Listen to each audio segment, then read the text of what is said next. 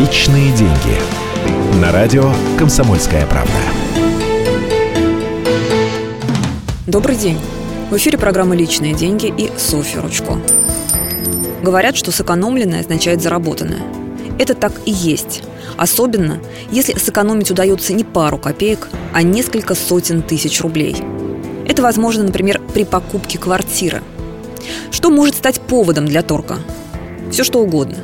Удаленность от метро, отсутствие сетевых магазинов, детских садов и школ поблизости, первый или последний этаж, неудобная планировка, плохое состояние ремонта квартиры и подъезда. Придя на место, постарайтесь как можно дольше рассматривать квартиру, находить или даже придумывать недостатки. Можно придраться к шороху за стеной, цвету дверей и обоев, но не перегните палку, ведь продавец может и обидеться. Тогда скидки вам не видать. Узнайте, сколько времени продается квартира. Чем дольше, тем лучше. Даже у самого спокойного продавца может закончиться терпение и наступить тот момент, когда он будет готов снизить цену. Если договориться не удалось, не бойтесь уйти и попробуйте перезвонить через пару дней.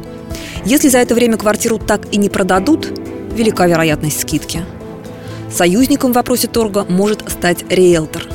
Ему важно, чтобы вы как можно быстрее купили квартиру, а он, в свою очередь, получил свои комиссионные.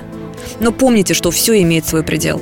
Желание слишком сильно сбить цену может привести к тому, что продавец не захочет общаться с вами дальше. Удачных вам приобретений и бюджетного новоселья.